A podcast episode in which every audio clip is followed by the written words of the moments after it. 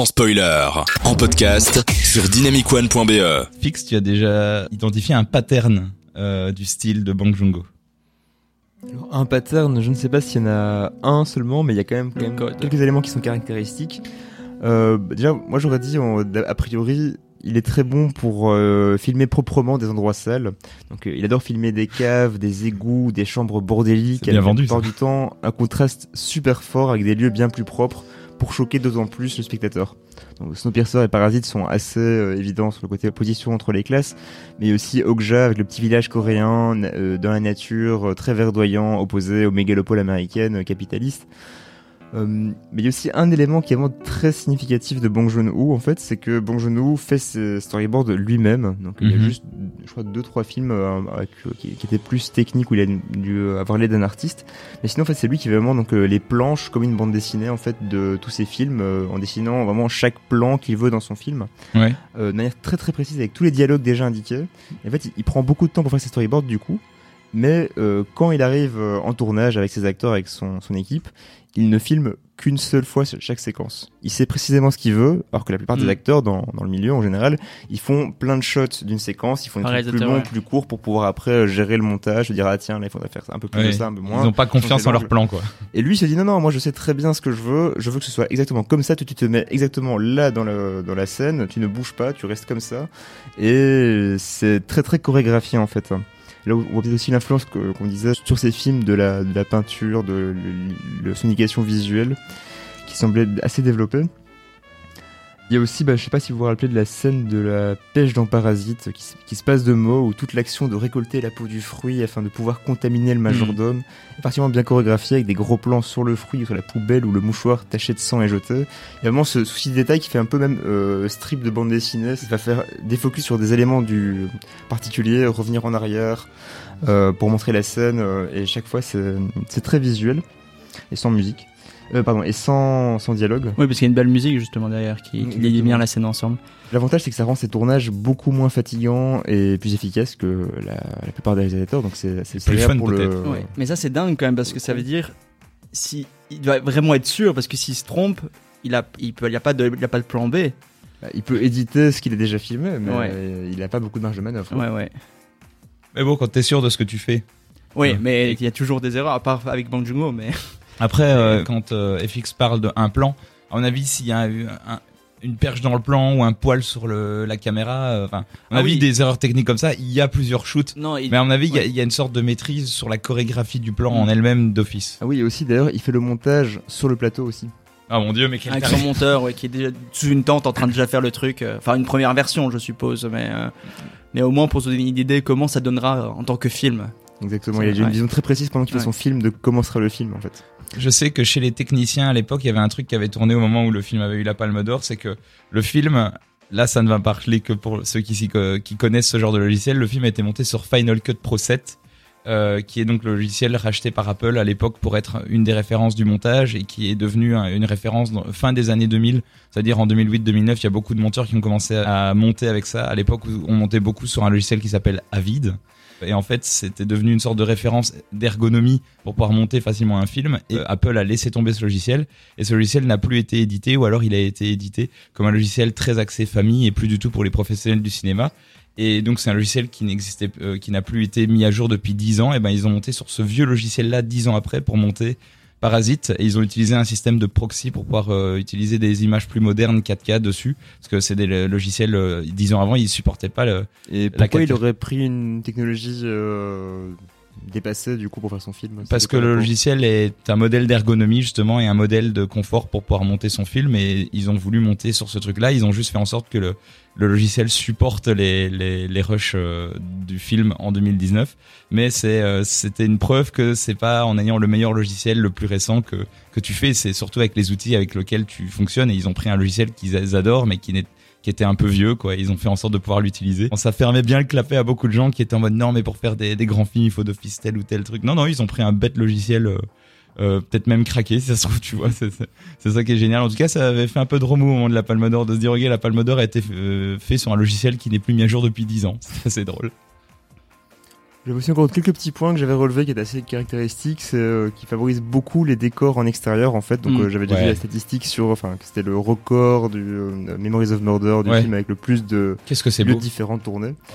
Euh, par rapport aux, aux- aux images de synthèse, il y avait aussi euh, filmé les égouts de Séoul dans The Host plutôt que de les reproduire en images de synthèse comme on ferait Ouais, maintenant. d'ailleurs, il fait très peu de plans. Enfin, je crois qu'il a fait quasiment aucun plan en, en fond vert. Ça le Il- fait jamais. Il en a fait dans Parasite justement, ce qui est surprenant pour, ah euh, oui, pour la maison. pour, la, pour, la euh, rue, la rue dans laquelle la, la maison des, de, de la famille des Kim se trouve, non, la famille euh, populaire. hum, Ou la maison également. J'avais vu pour la des- maison des de, la, famille plus riche, Ouais, justement, ouais. euh, pour la rendre plus grande. Il y a certains étages. qui Ah oui, ils font le dessus, quoi. Mhm. Ça s'arrête au-dessus. Ils ont fait le. Peut-être que c'est son film où il y a le plus de fond vert finalement, c'est Parasite. Oui, bah, par exemple dans Snowpiercer, tous les tous les wagons sont, euh, sont des, des vrais décors, par exemple. Ouais, et, l'enjeu a été que c'était des vrais wagons. C'est-à-dire que le wagon qui faisait une certaine largeur, eh ben, ils ont dû réfléchir à la mise en scène avec cette largeur-là pendant quasi l'intégralité du film. Il n'y avait pas de on détruit un mur et on peut mettre la caméra où on veut. Non, non, ils ont pris le parti pris d'avoir cette limite espace pour pouvoir euh, filmer et c'est un vrai enjeu et ils arrivent à rendre ça passionnant pendant tout le film. Et Mm. pourtant, Dieu sait qu'on a vu filmer en espace confiné. Il aime bien euh, filmer en confiné hein, pour quelqu'un qui aime bien les décors naturels. hein. C'est ça qui est intéressant. Euh, bah, Parasite, c'est un huis clos dans deux maisons différentes. Il y a quelques scènes à l'extérieur, mais c'est. Oui, surtout la scène de la pluie là entre les deux maisons qui est incroyable. ouais. Autant en couleur qu'en noir et blanc vu qu'il l'a ressorti en noir et blanc d'ailleurs. J'avais aussi noté un, un truc qui était un, un peu comique, c'est qu'il fait pas mal de références visuelles qui sont parfois même très très pointues ou même des private jokes. Donc je l'avais dit déjà pour euh, la scène de l'abattoir dans, déjà, oui, dans la ville vrai. où euh, Mhm. son film avait été euh, découpé, enfin cuté par euh, Harvey Weinstein. Mais il y a aussi euh, dans Okja une autre scène, enfin où il a recréé la fameuse photo de Obama assistant à la, à la nouvelle de la mort de Ben Laden. C'est vraiment plan pour plan la, même Ah, scène qui que- se passe dans quelle C'est quoi la scène euh c'est la scène où justement il y a tous les responsables euh, des, euh, des entreprises américaines qui sont. euh, Je sais plus si c'est les entreprises ou si c'est euh, la police, mais des responsables américains qui sont dans une pièce et qui en fait euh, observent sur les caméras de surveillance le, le cochon géant. euh, Ah oui, qui passe Mais- euh, au niveau de la fenêtre comme ça, c'est ça c'est ça. Ah, c'était ouais. Mais Et- comment un mec comme ça qui est aussi politique dans ce qu'il raconte n'a pas déjà eu sa tête mise à prix par euh, je ne sais quel dirigeant ou je sais Bah, quel. justement, c'est subtil là, parce que du coup, a- enfin, c'est un truc qui est pas facile à relever dans le film. Mais par contre, quand tu sais qu'il a fait ça, tu te dis bah ok, il veut montrer que c'est l'ennemi public numéro un comme Ben Laden. Donc il y a un sens aussi dans la ouais. comparaison en fait. hein. Si c'est pas juste pour la blague. Hmm. Il a une caméra qui est très statique, c'est très caractéristique. euh, c'est- c'est- c'est- ces caméras bougent très peu. C'est souvent en fait les personnages qui vont euh, bouger dans le champ pour modifier sa composition. Et Parasite est le meilleur exemple pour ça parce que c'est Et même Memories of Murder, où il y a beaucoup de scènes où il y a des personnages qui se trouvent en arrière-plan et qui avancent dans le plan au fur et à Ouais. Le premier plan de Memory of, of Murder euh, caractérise tout le film dans son geste, dans sa narration et dans sa composition de plan justement avec l'enfant au premier plan et puis euh, le plan derrière qui se révèle avec le chant. Mm, ouais. Ça, ça résume, ça cristallise bien ce que tu racontes. Et enfin, bah, du coup, ça, on l'a déjà évoqué, mais du coup, par rapport au changement de ton dans le film, donc, euh, Ouais. bah, clairement, ces films peuvent passer de- d'un ton de thriller à, à la comédie ou inversement.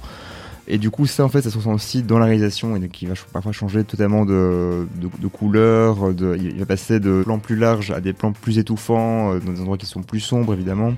C'est très évident avec, avec euh, Parasite, mais on voit aussi même dans son premier film, Barking Dog Never Bites.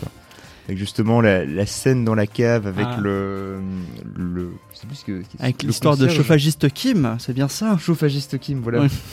Bah, ils vont enquêter en fait les deux protagonistes euh, dans la cave pour chercher un chien disparu, je pense. Ouais. Et du coup, ils tombent sur un concierge euh, qui, euh, il fait très sombre dans cette cave, qui leur raconte une histoire, euh, un peu une creepypasta, l'histoire flippante euh, que tu racontes avec une lampe torche sous le visage, euh, sur chauffagiste Kim, la légende de l'immeuble.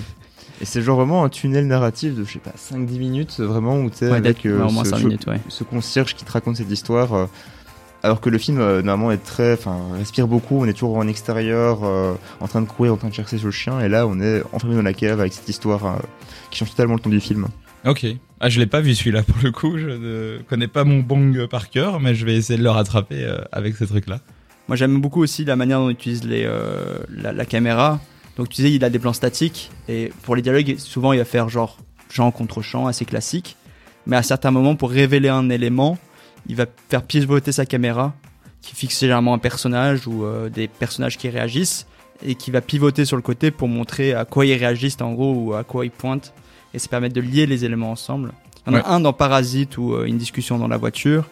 Et euh, effectivement, il passe normalement en, en champ contre champ, mais après, il passe du conducteur euh, au euh, passager pour montrer justement euh, un peu comment la, la discussion avançait en fait. Donc sa caméra exprime quelque chose à chaque fois. Oui, c'est ça. Il y a une vraie intention. C'est pas, c'est pas Ouais. gratuit, c'est plein. Ouais. Et c'est ça qui est beau, c'est qu'est-ce que ça va donner euh, cette intention politique et ce style visuel au final? Eh ben, on va le savoir juste après ça.